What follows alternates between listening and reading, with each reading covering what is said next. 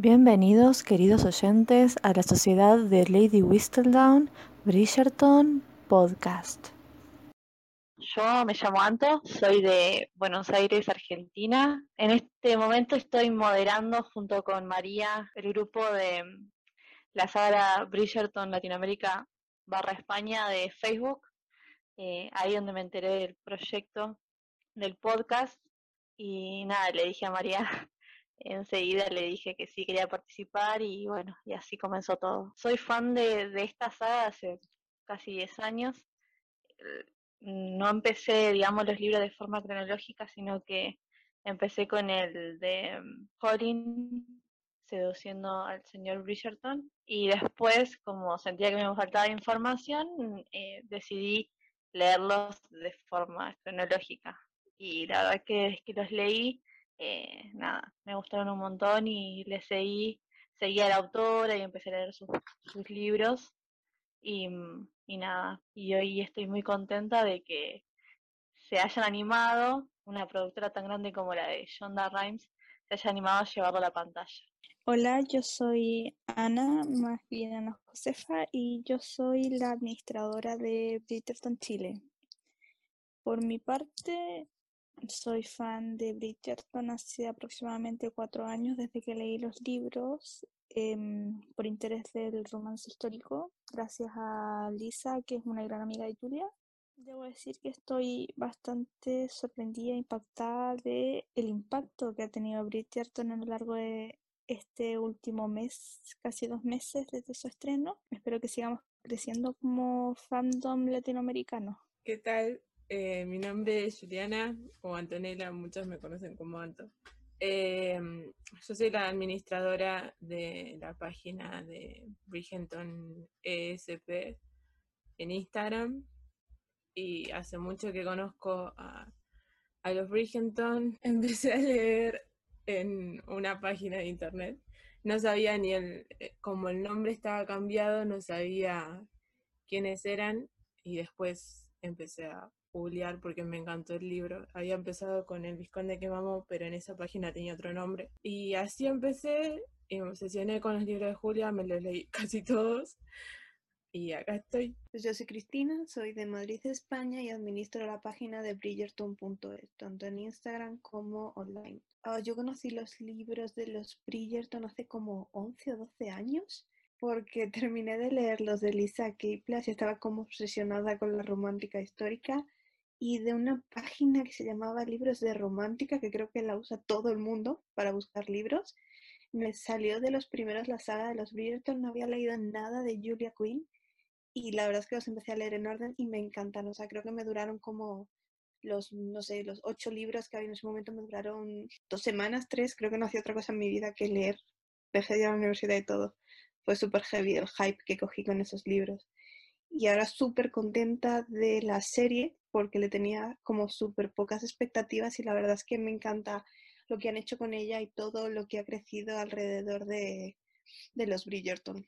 Bueno, yo soy Dayana y soy administradora de Bridgerton Bolivia en Facebook y también en Instagram. En mi caso es totalmente lo contrario a lo que mencionaban porque yo conocí primero la serie a través de un tráiler muy rápido en Netflix y cautivó en el primer momento los detalles en cuestión de estética y la forma en la que iba el guion.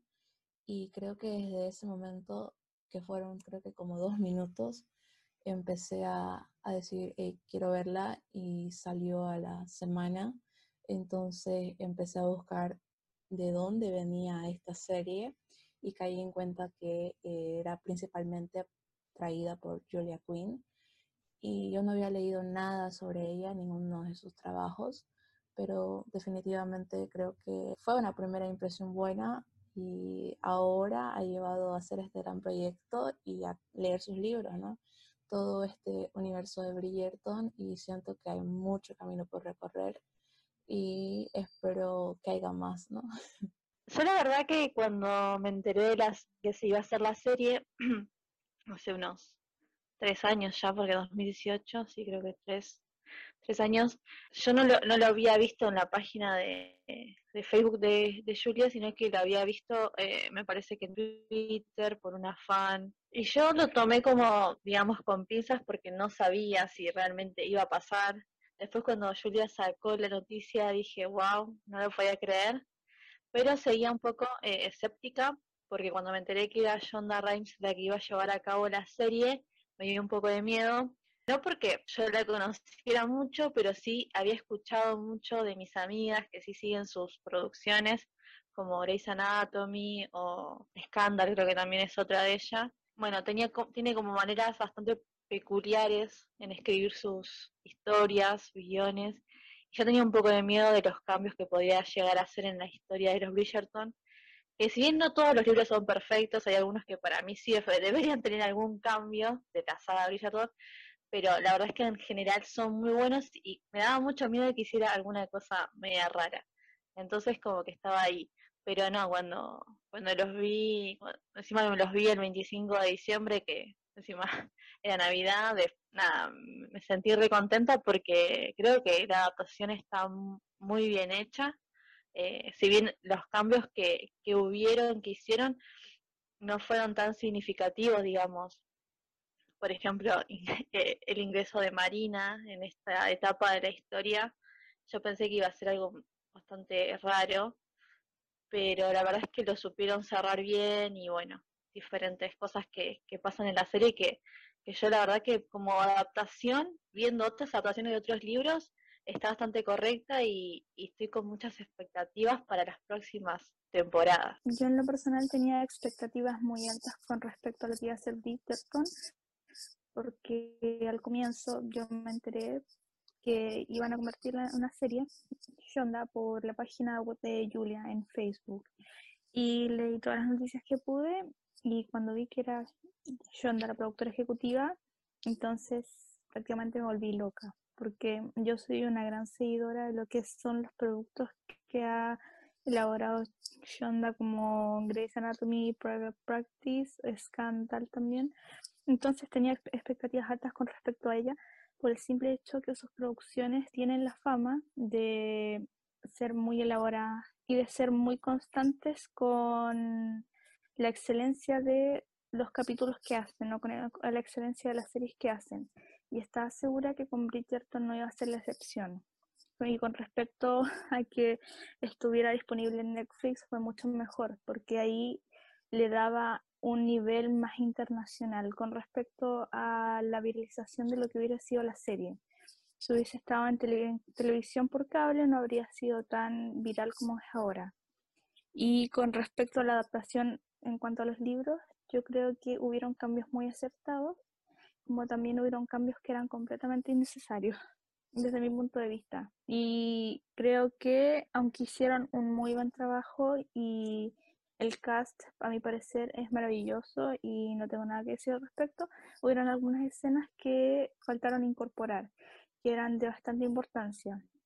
Como por ejemplo, a mi parecer, el, la pedida de matrimonio de, que en los libros resultaba ser bastante más romántica, en el que Simon le da un anillo de joya verde, de esmeralda. O con el hecho de que se hubiesen perdido algo tan vano como eran las listas de pretendientes que hacía Violet a sus hijos, que igual yo lo sentí. Yo eran otras cosas que se incorporaron que fueron que fue muy bueno, o por ejemplo, como dijo anteriormente Anto, eh, la incorporación de Marina, porque así podemos tener un desarrollo y podemos sentir más empatía con respecto a cómo va a ser su historia el día de mañana y la presentación de Sir Philip. Yo creo que fue increíble. No tengo, así que no tengo nada más que decir que agradecer a Chonda y esperar que las próximas temporadas sean un éxito y que sean también elaboradas como fue esta, que es la primera. La presentación de Sir Philip fue lo más. como fan, como fan de Philip. Creo que todos se nos quedó cara de tontas en el momento que te dicen ser Philip. durante un segundo es como, vale, y de repente es en plan, ¿perdón? Sí. Como no sé cuántos libros por delante. Es que es un bombón también. Es que ya igual antes de que saliera la serie ya sabía que iba a aparecer Philip, pero no sabía cómo. Entonces, Es que te lo esperas de otra manera. Yo creo que cuando salió como se va a casar con Marina, tuve ahí un segundo de decir, ah, muy bien, y de repente fue como, hola, tienes a Eloís Yo tenía la, la- la esperanza de que apareciera George, pero no, al final lo metieron a, a Philip. es que había muchas teorías. Y como Sí. había un militar, me acuerdo que había, estaba como acreditado un militar, y todos decían, es George, va a aparecer George, pero ¿por qué si Philip aparece en el último capítulo? No, no, tenía, bueno, algo comentaban las chicas, había mucho como entusiasmo en el fandom antes de, de que empezara la serie.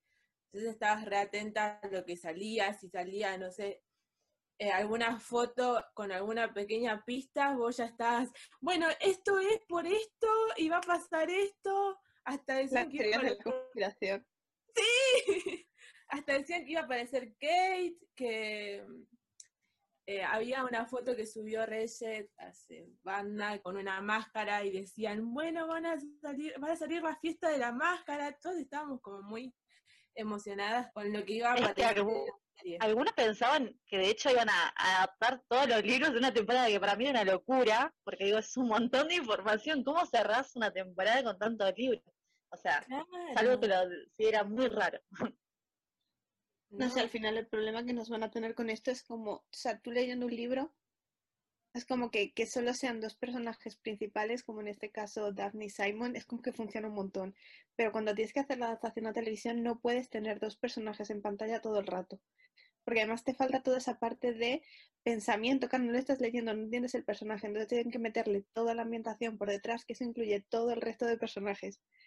Y el problema con esto es que nosotros nos guiamos a través de los libros, de los, la- cómo pasa la historia y cómo van los tiempos, y ahora de repente, claro, nos han metido todo y han tenido que meter subtramas dentro de las subtramas que en su momento van a tener sentido, no van a alterar nada, pero claro, es en plan, mierda, a ver cómo sacamos esto ahora. Es que igual a mí, por ejemplo, la trama de Marina estuvo buena meterla, Sí, porque estuvo si muy bien, estuvo a- perfecta.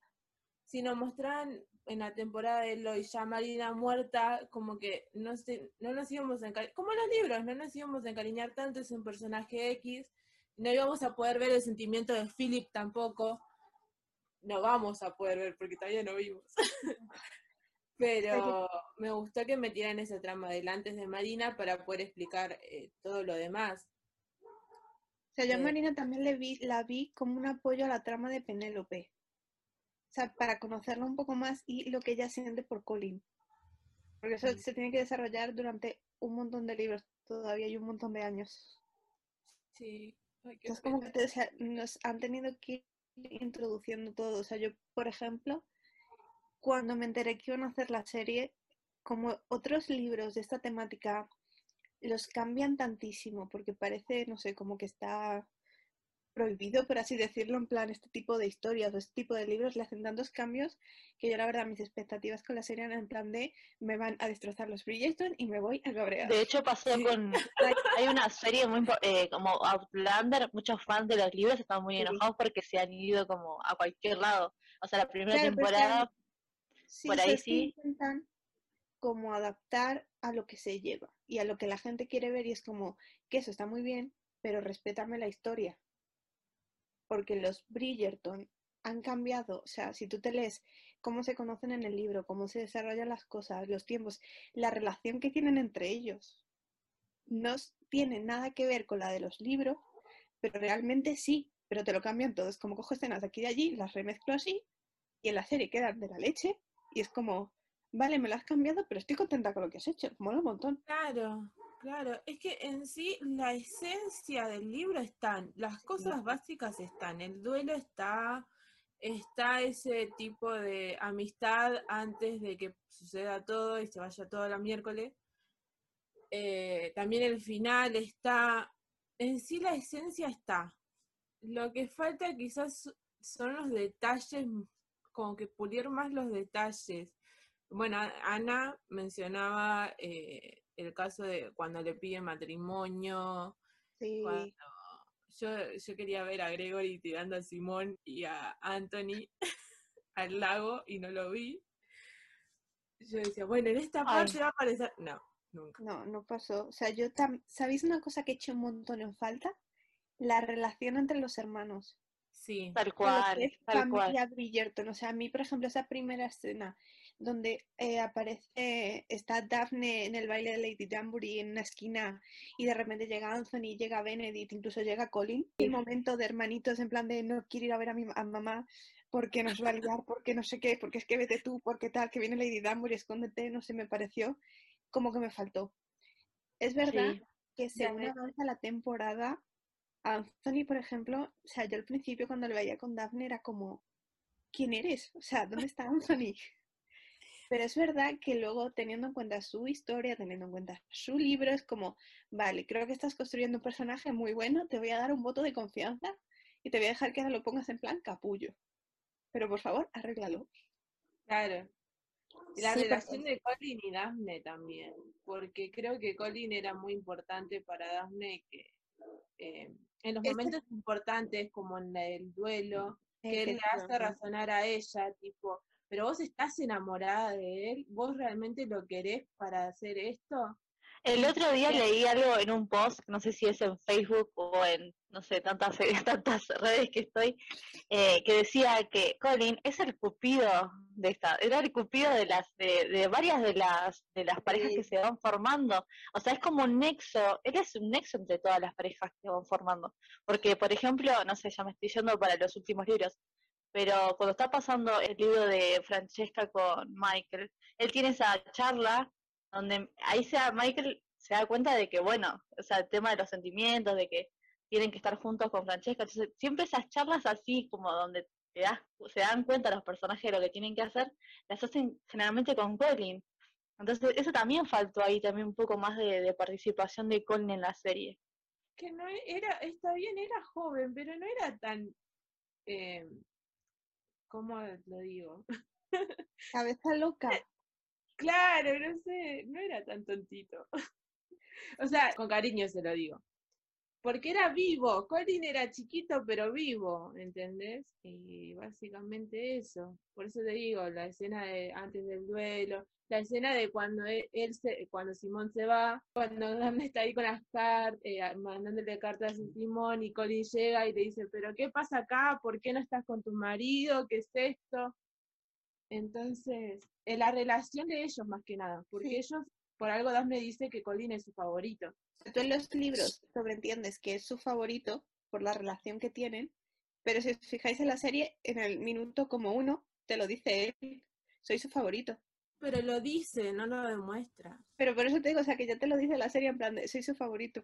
Es como que te resume ya la relación de ellos y es como, pero ¿por qué es su favorito? Hay que considerar que en todo caso, en primer lugar, Colin le lo hicieron menor a lo que eran los libros, porque eh, hay una diferencia de 10 años entre Benedict y Colin, y más con Anthony. Y en segundo lugar, creo que lo de cercanía se debía a que Colin era, por así decirlo, dos años mayor que Daphne. Entonces se crió con ella, y pero siento que hubiese, hubiese estado mejor tener una relación de empatía entre Daphne y Colin como había sido con Benedict y Eloise, que inclusive se llevan como por 15 años. Aún así, lograron crear ese como lazo de hermandad que no pudieron crear con Colin y con Daphne porque no se centraron tanto en ellos de manera conjunta, sino que se centraron más en sus historias individuales. Creo que en esta ocasión ellos utilizaron ese, ese recurso de sobreentender, porque precisamente yo creo que ellos están con la esperanza de que exista mayor desarrollo de la historia y cuando llegue el momento quizás ya la relación entre Daphne y Colin como hermanos realmente se va a plasmar en la historia, ¿no?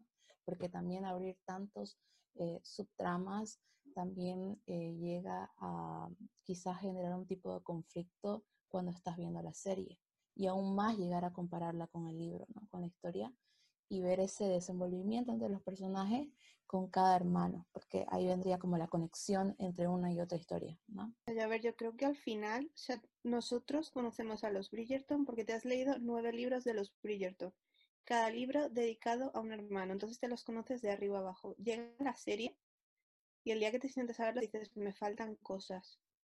Porque claro, o sea, la primera temporada no ha sido solo la historia de Daphne y Simon, ha sido la historia de los Bridgerton, los tengo que presentar a todos porque necesito que de cierta manera te encariñes con esta familia porque yo quiero seguir mis tramas en otras temporadas. Creo que han intentado hacerlo un poco así, entonces nos han metido todo como un poco a batiburrillo. O sea, no sé si sabes lo que significa la palabra batiburrillo. No, pero Es como cojo de aquí, de, es como pues cojo de aquí de allí, de todos los libros un poco la parte interesante que toca y lo meto aquí y No. te los enseño. Yo siento que, no sé si en, es en este libro o es en, en este espacio temporal en el que pasa el tema de Penélope cuando le escucha a Colin diciendo que nunca se iba a casar con ella. No sé si era en este tiempo si la van a agregar al principio de la próxima temporada. No, no la van a agregar, yo creo.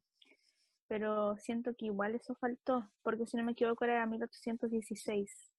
Sí, o sea, yo creo que tiene que ser, creo que es hablando con Benedict. En en el libro de Benedict. Benedict. en el de Benedict. Sí, en el, en el tercero, sí, sí. En el tercero, es en el libro de En Benedict. el- sí, sí, sí, sí, Sí. sí. Quiero saber cuánto tiempo va a transcurrir en este, este libro al próximo para ver la diferencia, porque se supone que Colin no estaba. Pues un añito ya ha transcurrido, porque eso va a empezar la siguiente temporada, o sea, 1814. También tengo que a mí no me salen las cuentas con los embarazos de Daphne. Claro, yo, los primeros tres han seguidos, eh, 13, 14, 15. Después viene, as- pega el salto, eh, el libro de Eloína, Eloís, 1824. Sí. Claro, y Eloís también, en 24. Ah, en el medio pasa lo de Francisca, no me acuerdo el nombre, eh, con su primer esposo. John. Así que eso también lo vamos a ver supuestamente. Sí, eso lo meterán alguna temporada por ahí dando vueltas. Y creo que lo vamos a ver mucho antes a John, a ver la relación con Francesca y después sácate. Seguramente. Matrimonio, matrimonio. Preparen los pañuelos. ¿Será que lo vamos a ver a Michael también? O solamente a John. Pues ser. Porque John está, eh, digo, perdón, Michael está en la boda. Claro, ahí la conozco. hacer las adaptaciones y quizás lo Ahí, veamos sí. antes. Seguramente va a ser Mm. un ser Philip de la vida. O sea, yo creo que nos vamos a comer personajes de pasadito. En plan, que aparezcan tres minutos en plan, en plan, sí, no sé Ay. quién. Y nos quedamos todos. ¿y Lo único que espero es que respeten de que sea escocés. No me importa el color de piel, pero creo quiero que sea escocés. Sentir el acento escocés en la serie, por favor. Espero que no lo Lo mejor de lo mejor el acento escocés. Maravilloso. O sea, yo creo que eso lo van a respetar igual que si han saltado. Por ejemplo, con Simon, que lo han hecho súper bien, pero se lo han saltado a la torera. Yo creo que hay ciertas cosas que sí no se van a saltar. Como por ejemplo que sea escocés. Porque creo que eso es como el puntazo que tiene. No, sí, además creo que la trama, sí, la trama de ellos pasa en Escocia, en la casa de, digamos, de, de él, de Michael, perdón. Sí, creo que sí. Te lo digo, pero no. Yo lo digo a lo argentino, ¿viste? En los. ¿Cómo se llama? No, ellos son Stirling. ¿Cómo es la casa? En el que yo tengo un libro de nombres. Sí. eh, pero, Por y la casa tiene, no se llama igual que el, a veces le ponen como Bridgerton House, ¿será Stirling House? No, no es. O mi casa como Benedict. No sé, es que ahora me estoy, o sea, mm, la última vez que me leí los libros fue hace ya bastante y ahora me los estoy releyendo pero en inglés y estoy llorando un poco. ¡Qué valiente! O sea, sí, o sea, porque me lo sé, entre comillas, en español y sé más o menos dónde voy y lo que está pasando, pero a veces es como, mierda. Supongo que Julia escribe súper bien en original. Y yo creo que sí van a ser escoceses. Creo que esos detalles mínimos sí, los Se van a ponen. mantener. Mm, Lo mismo que, bueno, ya me- nos estamos yendo un montón, pero el nieto de Lady Danbury seguro va a ser eh, afroame- eh, afroamericano. no Eh, va a ser O sea, una vez entrado en seguro. Es perfecto. Vale, sí. Y creo que, y creo Eh. que todavía nos faltan nacionalidades por salir, ¿eh? A nivel Mm. protagonista. Podrían sí, poner un latino, latino. Yo sí, seguro, ojalá, estaría muy bueno. Pero siempre van a, obviamente van a, ¿cómo se llama? Evaluar que tenga el, el acento británico para que como que no rompa tanto también, porque Sí, obviamente eso tiene que tener el acento. O sea, ya no inglés, o sea, es que tienes que tener un acento Sí. británico y además cerrado de, de aquel siglo. Claro. Que esa yo me vi la serie en inglés porque siempre veo las cosas en original Y Sí, al sí, sí. resto bastante bien, pero Phoebe, por ejemplo, wow. Phoebe a ratos Mm. era como, por favor, vocaliza. Sí, Me ay, sí, sí, un sí. montón entenderte. Pero sí, No, o no, sea, no, luego sí. tú la veías y decías, "Es claramente, señorita del siglo. Pero, por favor. Claro. Y además sí, son, es- está muy, muy bien hecho y sí, el acento tiene que ser bastante, bueno, muy aristocrático, ¿no? Muy, Sí, es muy como, cerrado. es como que hablan, mm, aparte de como el acento mm, británico súper cerrado, que creo que es el inglés más difícil que hay, encima Sí. con frases hechas y palabras rimbombantes, y encima así como muy subidito, porque claro, a ver, son aristocracia. Que Tal de hecho cual, tal cual. salió, hay una entrevista por ahí de la señora que está allí, de hecho, coordinando eso. Tienen una Mm. persona exclusivamente para cómo tienen que hablar, cómo se pronuncia algo, cómo se tiene que decir, como tal. Creo que ellos le dicen eh, posh, algo así, ¿no? Sí, o sea, es que no me como acuerdo muy bien del nombre, pero tiene una persona exclusivamente para eso. Es como para las personas, bueno, no sé, no sé cómo es la aristocracia actualmente de Inglaterra o Gran Bretaña, pero sí tienen como un acento más. Bueno, yo veo The Crown y The Crown es, es parecido el acento también, de la habla reina, como así. muy fino, que decimos aquí. Sí, sí, sí, sí, tal Es cual. como, tienes una forma de hablar coloquial y luego la versión elegante. Pues siempre usa la versión elegante. Claro, tal cual. Es como el otro día estaba viendo, te quedas un poco loco, pues ya en inglés ni te cuento. el otro día estaba viendo una comparación entre palabras en inglés americano y inglés eh, lo que inglés estadounidense e inglés británico.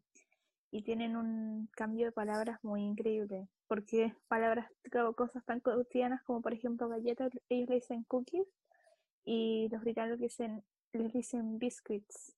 Entonces uno ve la diferencia entre en la fonética también y la velocidad también con la que hablan, porque desde mi punto de vista los, los estadounidenses hablan mucho más lento y los británicos mucho más rápido. Eso no es quien me, o sea, alguien me lo comparó a nosotros. Por ejemplo, el español que hablo yo que es castellano y vosotros el latino. Es lo que iba a decir. es exactamente así, es como nos lo compararon como vosotros sois los que habláis en plan mega fino, que sois en plan el británico, que sois digamos el original entre comillas de donde salió, y luego ya la variante, como viene a ser la americana, luego la latina es como, pues va a ser que sí. Pero chicas, Y es como, somos el mismo idioma, nos entendemos perfectamente, pero las pronunciaciones, las velocidades, las palabras, cómo decimos las cosas, es Sí, verdad que tal cual. un montón. Y yo me, imagínense que es difícil entenderle a un británico o un inglés, mejor dicho, ¿no? Imagínate un escocés que ya, escocés ya es, es otro idioma, generalmente, porque es dificilísimo. O sea, yo no tengo que sí o sí leer subtitulado porque si no, no, no les entiendo nada a los, a los escoceses. Y me pasa, y, y, y sí, es como son formas de hablar muy, muy complicadas. Eso No, también la variedad, ¿no? La Ya. gracia. cada vez que tenemos que traducir un- una entrevista o algo, con Reyes me vuelvo loca. Uf. Para hablar más, más, más lento, por favor, necesito traducir bien. O sea, es que es horrible, es como, por favor, para. Sí, es como...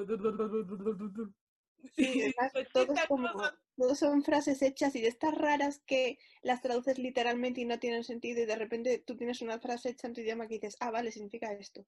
Claro, claro. Y es como, Valor. O sea, tardas más en averiguar qué significa esa frase hecha en su idioma que en traducirle lo que está hablando. Ujú. Y Yo sigo aprendiendo, no así que yo las admiro a ustedes, completamente admirada con ustedes porque yo sigo aprendiendo a, a traducir las, tem- las entrevistas y yo digo, qué eficiente. Son muchos años ya de, Claro. muchos años ya de ver cosas en inglés y al final es que se te hace el oído. Claro, como se acostumbra tal cual. A veces vos los vas escuchando y lo vas entendiendo, pero a la hora de traducirlo a otra persona es como, bueno, ¿cómo lo hago?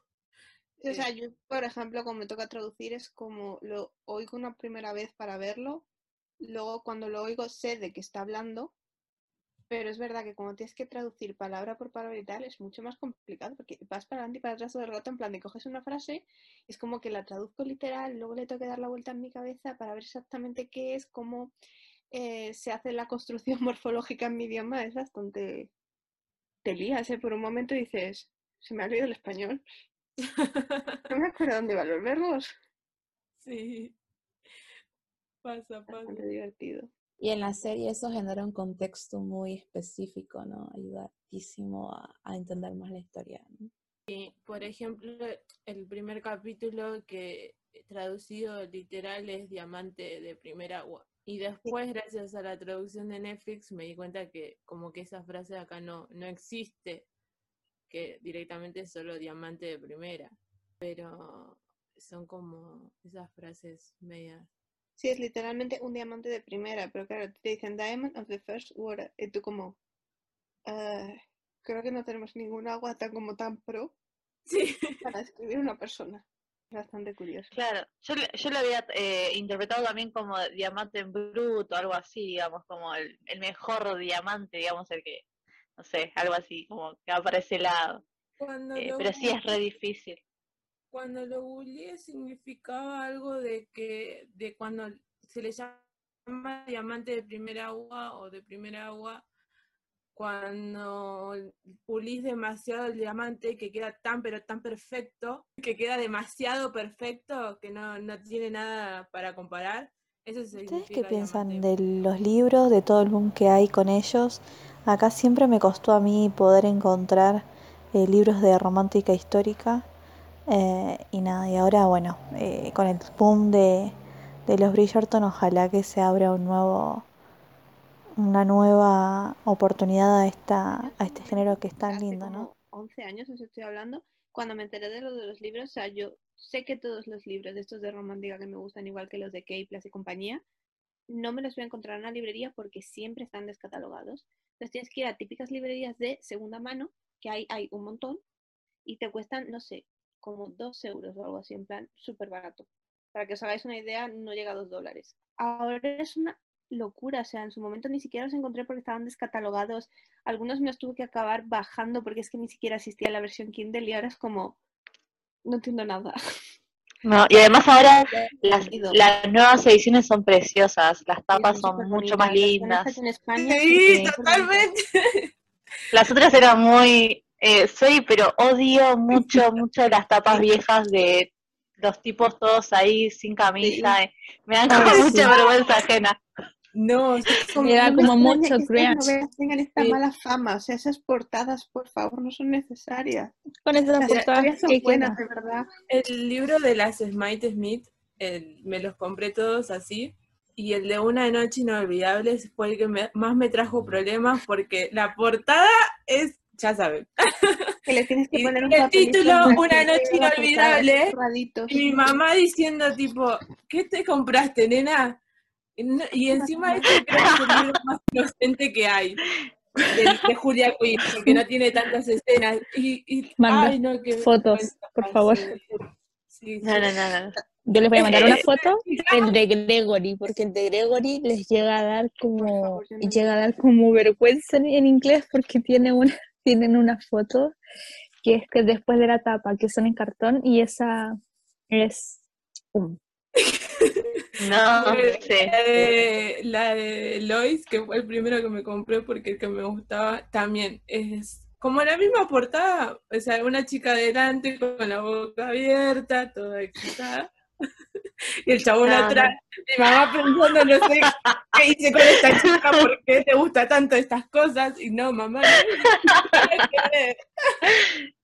También os digo Eh. que uno de los temores que yo tenía es, en los libros hay escenas explícitas, entre comillas, de sexo. Y yo me estaba viendo la serie y digo, van a cortar todo esto y es parte de la gracia del libro. Me he tenido que callar.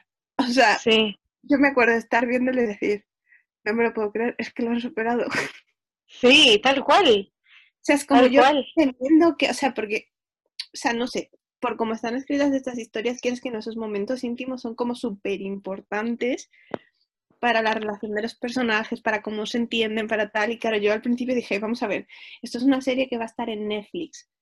No pueden ser tan explícitos con las escenas sexuales. Menos mal.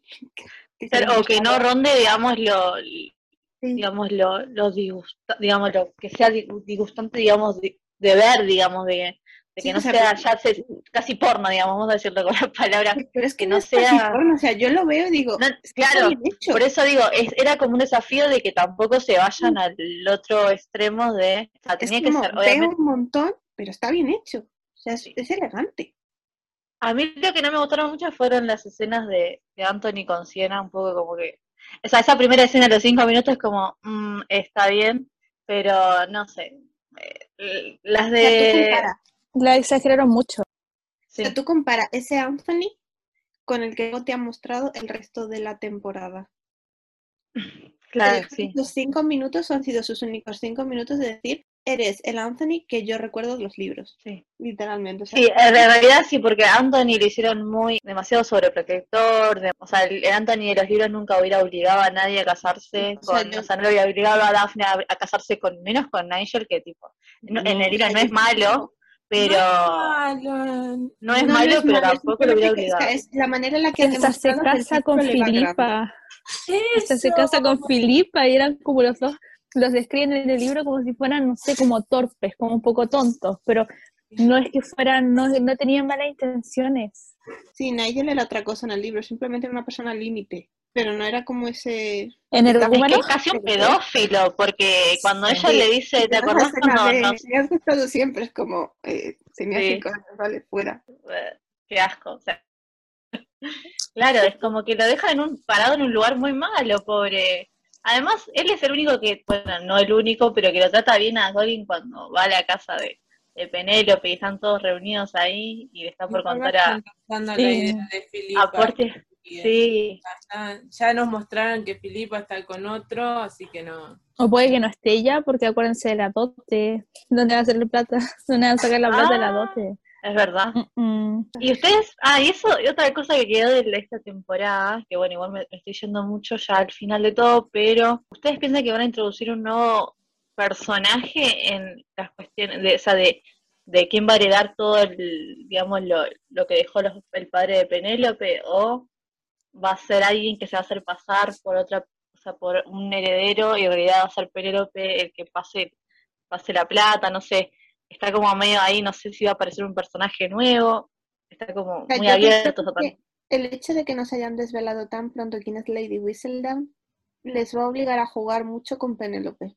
Yo tengo la teoría de que de alguna manera se va a quedar ella de responsable de su familia, sin que ellos lo sepan. Claro, como en el libro. Agregando Sí. a la tía. O agregando una tía la próxima temporada que venga como a cuidarlas por el luto y todo.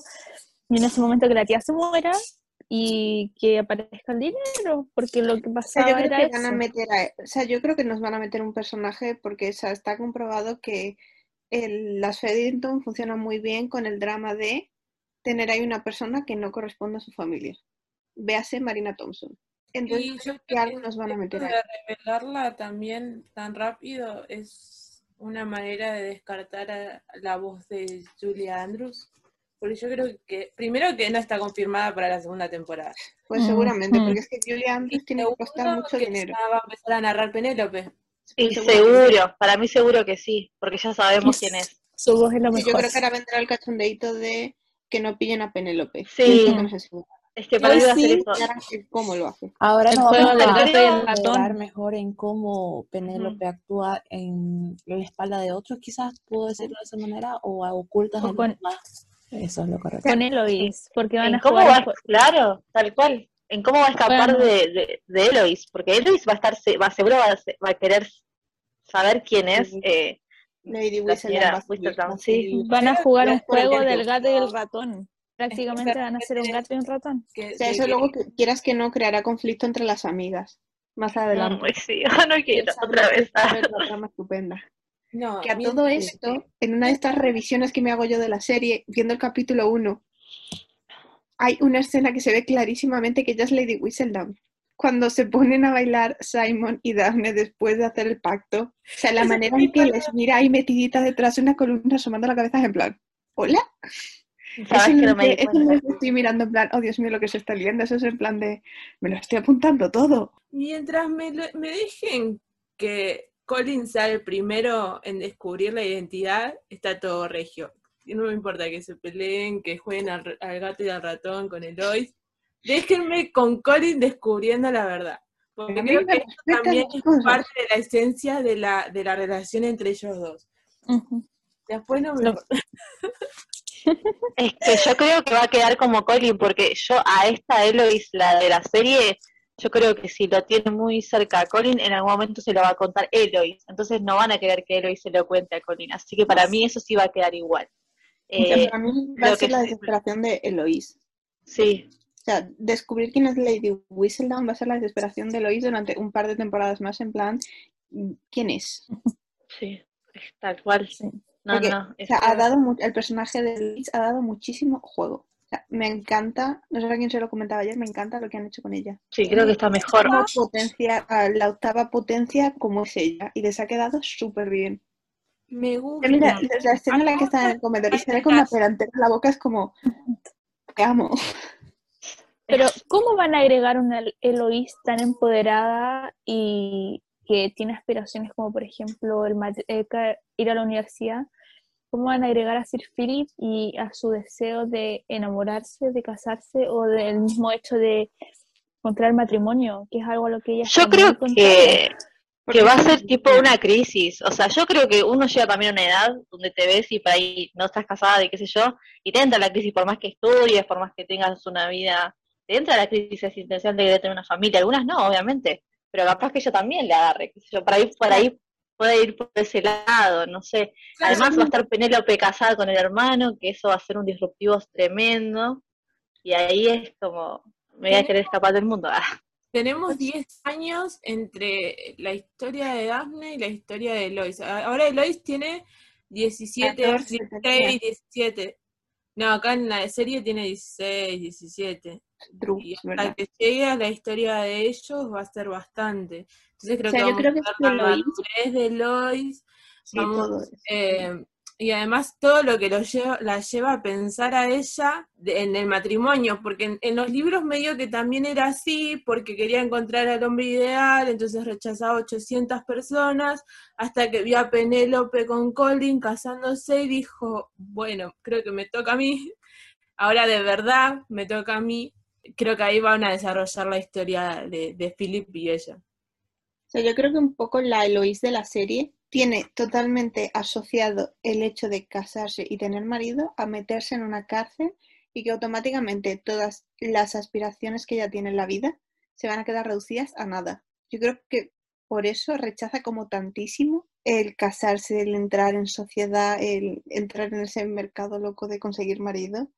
Y creo que a lo largo de las temporadas hasta que le toque a ella, o sea, tendrá que madurar en el sentido de, oye, no pasa esto. Yo creo que a lo mejor lo hace un poco viendo los matrimonios de los hermanos, de que les va bien, y lo de Colin y Penélope.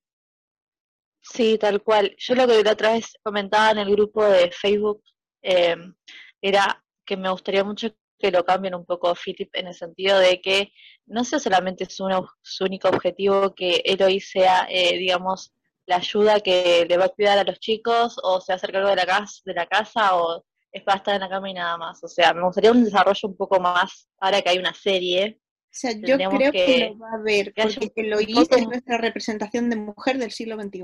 Claro, no puede faltar en ningún lado. O sea, no te pueden hacer una serie del siglo XIX en el que todas Claro. las mujeres están absolutamente sumisas de mi caso tengo hijos y no tengo más aspiraciones en la vida. Entonces, Eloís es claro. nuestra representación de la serie. Entonces, creo que la historia suya con Sir Phillips van a tener que desarrollarla un poquito, Sí, y tener que desa- sí. modificarla porque esa esencia la van a tener que seguir manteniendo, porque si no, digamos, ese toque feminista, es- entre comillas, necesario, lo van a perder.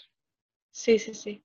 En sí estaría bueno que pusieran eso y para ver la madurez de Philip también, porque es la realidad, él quería solo una persona que se haga cargo de los pibes. Entonces, Además tuvo una malísima experiencia con Marina, que no él ni le sonreía, pobre.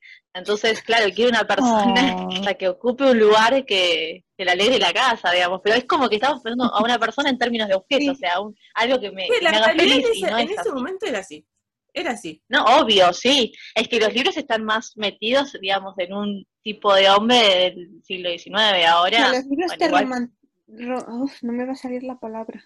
¿Romantizando? o sea, te hacen romántico ese tipo de hombre. Pero el Pero tipo de ¿por qué hombre del siglo XIX. Por el cambio, ¿entendés? Porque si no cambia, como que no. No, No. o sea, yo creo ahí van a tener que trabajar bastante y es bastante probable que ya le estén diciendo a Julia. Y por algo no están presentando Sí. ahora a Philip y en la segunda temporada los vamos a ver un toque más. Marina está confirmada de que va a aparecer. Entonces yo creo que vamos a ver la relación, vamos a ver cómo sufre Philip. Siempre defendiéndolo. No, a mí me gusta Philip, pero sí que necesito, para esta serie va a necesitar cambios, porque si no, no, eh, caliente. van a, no, es que la gente lo va a rechazar, porque no es el tipo, o sea, y no van a querer a un tipo machista con una chica como Eloís, como recién decía. Cristina.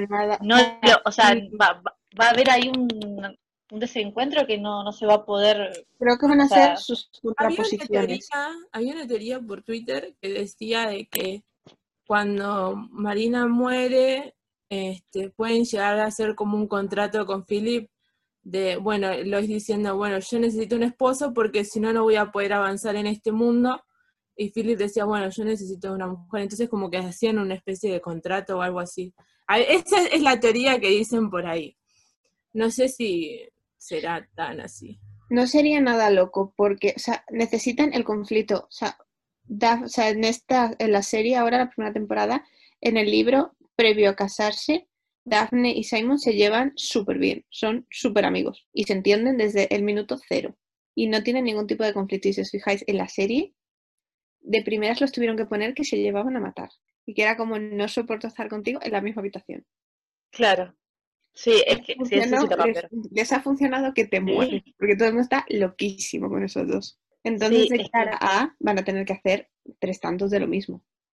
No me importaría ver un Philip tosco o que sea mu- o, que- o repre- o sea que reprima sus sentimientos, pero sí eh, que sea un poco mente más abierta. No te digo un chico de siglo XXI, pero eh, no alguien que sea demasiado. Cerrado. Igual tampoco es, o sea, tampoco es tanto en el libro, ¿no? Es que, no, hay que tampoco. No, de hecho, yo creo Ah, que dársela sí, con él. lo que tímido, vamos a ver es esa casado. evolución. Mucho Claro, es no un tipo. estaba, entonces como que... Era una planta, tiene- era una más de sus plantas. Claro, y además es, un, es una persona que, que no, no tenía experiencia en el amor porque su única experiencia es con Marina y no es muy buena. De hecho, dice que nunca la, la engañó, por más que ella no, no, no Ah, tenían sí. relaciones ni nada, él no la engañaba con alguna del pueblo, sabiendo que podría irse y encamarse con cualquiera, ¿no? Entonces, es como es un tipo medido, pero sí que cambia un poquito, eh, digamos, los pensamientos hacia Elois. Pero bueno, vamos a ver cómo, cómo lo van a encarrilar ahí los escritores de la serie. Yo Quizá creo lo que si nos lo han sacado ya, a lo mejor lo mantienen. O sea, lo mantienen en el sentido de que veamos lo tosco y lo brutito que es y lo cerrado de mente y vaya evolucionando. Porque si van a seguir sacando a Marina y Marina se ha casado con él, por consiguiente va a tener que salir él. A Marina me la matan, por favor, en la tercera o cuarta temporada. No me acuerdo. Sí, yo es que no sé, yo no sé por qué ha gustado tanto el personaje de Marina. A mí no me gustó. Yo A mí no me me gustó. A ti no te va a verla. gustar porque te Ay, has leído dos libros y Dios sabes que Marina es cero relevante. De hecho, tú ya tenías una idea preconcebida de Marina. De No uh, existía. Ah, una re lástima, pobre piba, la hacen como, la hacen sufrir bastante. Y después cuando con Colin vi que se metía con Colin, dije, no, flaca, con Colin no, con Colin Yo no. siento que con Marina hicieron algo que fue como hacer a Portia, a, Por, a Portia, a eh, más malvada, cuando en la serie era una mujer tonta, por así decirlo. Era como un poco bruta, era chismosa, sigue siendo Sí. chismosa, pero ahora es como alguien a la que le tienes que Claro. tener. Mucho más calculadora, mucho sí. más de... Sí, en, en cambio sí, verdad, la serie es como la chismosa del barrio que nadie se la bancaba y que nadie quería decir una palabra delante de ella porque se enteraba toda la gente. Sí, es verdad. Sí, para mí la manera no estuvo tan mal. Para mí, A mí la inclusión de Marina no me ha parecido mal, o sea, lo han hecho bien, ha dado bastante juego, está muy bien. Mm. Pero si te has leído el libro, o sea, Sí, Marina, sí, es verdad. una vez en la serie giras la cabeza como, ¿tú qué haces ahí? ¿No será que la ¿qué pusieron a Marina en esta temporada porque el personaje de Philip y el de Eloise van a ser mucho más relevantes de lo que nosotros pensamos? Porque si aparece Philip ahora es porque sabemos que vamos a tener, o sea, tiene que tener ahí una, o sea, Sí. un desarrollo ese personaje. Para mí van a tener un- una relevancia mayor que la que tuvieron en los libros. Pues es De hecho, creo que se vayan entrecruzando. Relacionaron a Marina con la misma ciudad donde, de donde viene Kate. Entonces también puede haber ahí como una relación entre Kate y Marina antes de que ella se fuera del campo a la ciudad. Entonces como Podría que, ser. que sí la hacen más relevante a Marina. Que... A Marina la van a seguir haciendo Sí. relevante porque ha funcionado. Sí, sí. O sea, como es un personaje que ha funcionado, no puedes direct- o sea, quitártelo de un plumazo. Es igual que los que estaban ahora vueltos locos porque ¿cómo es que no vamos a tener más mm, mm, Daphne y el Duque? Como vas a Mm. tener, y obviamente los van a mantener y bastante porque han funcionado, pero ya no va a ser su temporada. Ellos ya no son los Claro. protagonistas. Claro, no van a ser los prota. O sea, ellos No. estarán Hablemos- porque vamos a ver, Iván, tienen que estar, o sea, han funcionado súper bien, no los van a sacar. Y de hecho, les seguiremos viendo enamorados, les seguiremos viendo escenas subiditas, pero al final, o sea, pero serán el Anthony de esta temporada. Claro. Y por favor, Francesca. pero los protas son otros. Que Francesca diga más de dos palabras. Justicia para Francesca Ay, y para. Gregory Hyacinth, porque Ay. Gregory, mi corazón. Y Hyacinth ella es una de mis personajes favoritos porque yo siento que ella estaba metida en todo, ella tiene una personalidad como que desencadena prá- prácticamente a, a todos del, a todos de la casa. Ustedes saben Es que cómo está muy bien. hizo volver a la vida a Violet prácticamente. Sí, tal cual. Entonces Eso de, de andar preguntando todo, es- me hizo recordar mucho a lo de los libros. Porque incluso las- de grande ella es así. Está bueno. Encima la nena es, es como es como me la imaginé así siendo chiquita, o sea que la nena también, que, o sea, la nena digo la actriz que la interpreta es muy, también las, las caras que pone, la forma de preguntar, sí me encanta. Ojalá, yo quiero ver a los más chicos, por favor, porque tanto en el libro, que en los primeros libros tampoco los vemos demasiado, solamente, bueno, en el Duque y yo sí, en la parte del picnic, pero después como que no los vemos tanto ahí interactuar, es como que tenés que hacerte ideas por lo que hablan los hermanos. En cambio acá me encantaría verlos un poco más en acción a ellos. eh, el crecimiento, ¿no? Gregory creo que se pasa la mayor parte de los libros en, en la escuela. No sé si Bonito. lo menciona por ahí. A ver, es que es lo que les toca. Ellos se iban a la escuela. Las que se quedaban en casa con institutriz eran ellas. Claro, por eso no se lo menciona tanto, no se lo ve tanto. Bueno, a, a la Jacinta, a Hyacinth, se la ve más en todos los libros, ya con 14 años, como Bueno, es. pues, allí por casa y es que se lo Mm. ponen como ellas a los 16, 17 años, ya las tienen que poner a casarlas y ellos, si son menos de 20 y no sé cuántas, a las que es muy joven, este todavía no se casa, déjalo tranquilo. Entonces como que van, tardan más. De todas maneras, eché de menos una escena de la del picnic, cuando le mm, Hyacinth le dice a Simon lo de no te casas con mi hermana, por Ay, favor sí. esperarme. Esa, esa escena tendría que haber estado. O sea, menos escena escenas sí, paseando sí, sí, en el sí. parque y una sí. escena así familiar, familiar. Sí. Eh, eso me, me hubiera encantado ver, porque creo que es lo que faltó. Eh, A mí me además- faltó dinámica de familia Bridgerton. O sea, es como Sí, si, cual. venga, estoy viendo una familia unida, pero no es la familia unida de los libros, no estoy viendo esa complicidad. Sí, porque Sí, cuando tenés esa escena, cuando Simon está cenando, creo que en, en la segunda, en el segundo capítulo, te vas dando cuenta que no, no hay ese desarrollo entre la unión de cada hermano en la No, o sea, los ves allí sentados a la mesa y es como, sí, os lleváis bien, que os veo hablando, os veo riendo, os veo tal, pero es, es que no sé, los libros tenían como momentitos entre ellos, eh, pues uno con este, el otro con tal, que decías, vale, sí, son hermanos y hay súper buena relación. Es Pero aquí es como que de repente te lo tiro. Ese fue el error de mencionar todo. Ellos mencionaban todo. En, bueno, en esa escena donde están comiendo, Violet dice, bueno, no somos una familia normal, pero nos agrada estar juntos. Lo menciona. Lo mismo que antes hablábamos de Colin. Soy el hermano favorito. Lo menciono. No lo demuestro. O sea, es que aquí yo lo, cuando lo he visto es en esta cena que si les ves hablando y riendo entre todos, que dices, vale, se llevan bien como familia. Y en el momento cuando van a dar el primer paseo, que es cuando se sienta Anthony a hablar con Daphne para decirle, me tienes que haber contado lo de Lord Bedrock, tata. tienen ahí como tres segunditos que salen Anthony y Benedict jugando con los pequeños. Nada más. O sea, es como toda la relación que vas a ver entre los hermanos mayores con los pequeños. Y es como, Faltó esa parte como paternidad de Anthony, porque Anthony prácticamente fue el papá de Hyacinth y de Gregory. Mm. Y eso no se mostró en nada.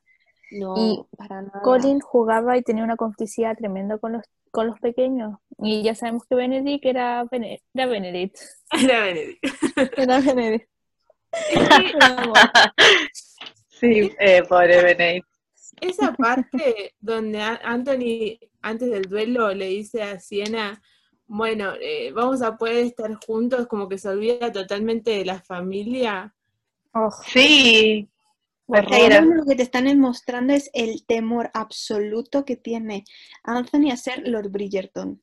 Mm. ujú. Mm, Es como una necesidad de escapar, de decir, "N- no estoy llegando a la altura de lo que se espera de mí con mi título. Ujú. O sea, Me creo que hubiese se- gustado ver o sea, Es ese que- temor. Creo que hubiera estado mejor haciéndolo de otra manera, porque ahí demostraba, además de eso, demostraba, mm, no demostraba ese lado paternal que supuestamente estaba, empeza- estaba empezando a nacer en él, con, con los hermanos. Eso de, a- de decirle a, a Benedict, eh, te vas a hacer cargo vos de la familia porque yo me las pico, eh, fue bastante como desacertado de sí, personalidad. No, eh, ¿sabes qué? Ese, ese mismo temor era, en vez de hacer el mismo, era- en vez de poner el temor de que Bene- de que Anthony no quería ser Miss- mm, Lord Bridgerton, lo hubiesen puesto enfocado en su miedo a morir, porque él lo que tenía miedo era morir joven, no a ser Lord Bridgerton, y estaba acostumbrado a eso. En cambio, claro, además ya había temor- pasado como 10 años que ya era Lord, Bri- o sea, no era una cosa Claro. reciente. Sí, O sea, ya se supone Pero que más o menos tenés que hacer la idea de que vas a ser la cabeza de familia durante el resto de tu vida, o sea, no sé. Es, es verdad, esa- esas cuestiones yo no, no, no lo había tomado por ese lado, pero es verdad, es como que lo pusieron de, lo- debilitaron esa parte más paterna, más paternal de, de, Anthony que, que sí se ve en, en el libro, y sí, no estuvo tan bueno. Pero Sí, por eso, porque yo creo, primera eso han hecho bien, les voy a dar un voto de confianza de que el desarrollo del personaje de Anthony, cuando acabe la serie, digamos todos, wow. O sea, cuando acabe su temporada sea como, vale, te lo perdono. Pero la verdad es que hay ciertas cosas que han patinado mucho de decir, no, o sea, no eres Anthony. O sea, te faltan como muchos rasgos característicos que no reconozco, por lo menos al personaje que yo conozco. sí, sí, y sí, no es culpa del tal cual. no es culpa del, del actor, sino que es culpa del, del guion, porque Jonathan hizo un papel perfecto, pero lo que faltó fue más desarrollo por parte de la producción. Tal cual, tal cual. Y o- ojalá, ojalá que respeten todas las escenas anteriores, eh, las escenas de los libros. Bueno, se mencionó que Julia, Julia dijo claramente que quiere que la escena del palmo del juego esté. Supuesto. Sí, es que es- esa, esa escena es primordial, por favor, no la vayan a sacar. Es que tiene eh, que ahí en el libro, en el libro de él o en el libro de Felices para siempre, no me acuerdo cuál, dicen que ahí fue el momento en que él se enamoró de Kate. Entonces es una escena muy, muy importante. Y además Igual que el, el- la de ellos, eh, de los y la, y la, y la escena de la de que cuando la encuentra a, a Kate abajo del escritorio por el tema de la tormenta, esa, esa escena tiene que estar. ¡Ay, sí! Bueno, las dos, Por las dos, igual ya sé cuál decían, las dos, la que está, la que se mete cuando está con Siena y la de la tormenta tienen que estar porque si no eh, voy a, a ir. Está. Hay escenas, Sí. yo creo eso es como la primera temporada ha sido el duelo. Es Sí. así de básica Sí. escena. Sí, sí, sí, sí, tal cual. Igual no me interesan los cambios que hagan mm, la actriz de Kate. eh, bueno, que sea lo que Dios quiera. Pero a mí me ponen un Corsi Newton. Ah, sí, por favor, también. Sí, Cambien pero Newton es un Corsi. Y gordito. Ay, sí, por favor. Es el segundo personaje más importante del libro, chica. El tercero. Sí, tercero. Sí, sí, sí, sí. Casi lo pones por delante de Anthony. Sí, no, estoy pensando. Bueno, capaz que el, Anthony del- de la serie. La de la abeja, ustedes dicen que lo van a cambiar. Oh. Bueno, y esa es- y bueno, sí, porque es los que los motiva a casarse, o sea que sí tiene que estar esa. De hecho, ya está, ya la tenemos tumbando desde que empezó la serie. Es lo primero que ves. Claro. Es como de la historia. Tú ves la afuera y ya. O sea, antes de que terminemos, las redes donde nos pueden seguir están dedicadas, digamos, a, a Bridgerton. Yo soy moderadora del grupo de, de Facebook con la saga Bridgerton Latinoamérica barra España, así que al que esté escuchando los invito a unirse. Ya somos cinco mil y pico de, de miembros y nada, la- el contenido que se comparte es muy bueno y bueno, nada, eso de mi parte.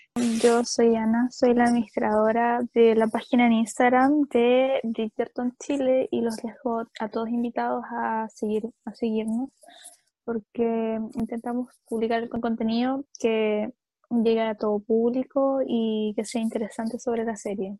Así que es arroba Bridgerton Chile. A mí me pueden seguir en Bridgerton ESP. Van a ver mucho contenido, muchos memes. y prometo seguir actualizando las entrevistas. A mí me podéis seguir en bridgerton.es en Instagram y en internet, que tenemos página web. Y seguiremos subiendo contenido y traduciendo, intentando que esta locura sea accesible para todos. Finalmente pueden seguir a Bridgerton Bolivia en Facebook y también en Instagram. Estamos a poco de alcanzar los 2.000 seguidores, así que apreciamos todo el apoyo que tienen hacia las páginas que acabamos de mencionar. Bueno, fue un placer, chicas. Me, me re divertí. Además, está bueno poder compartir esto con otras personas. Fue un placer increíble. Muchísimas gracias por... muy bien. Ha merecido la pena parte. las tantas. Gracias, gracias. Muchas gracias. Muchas gracias, chicas. Me- Gracias.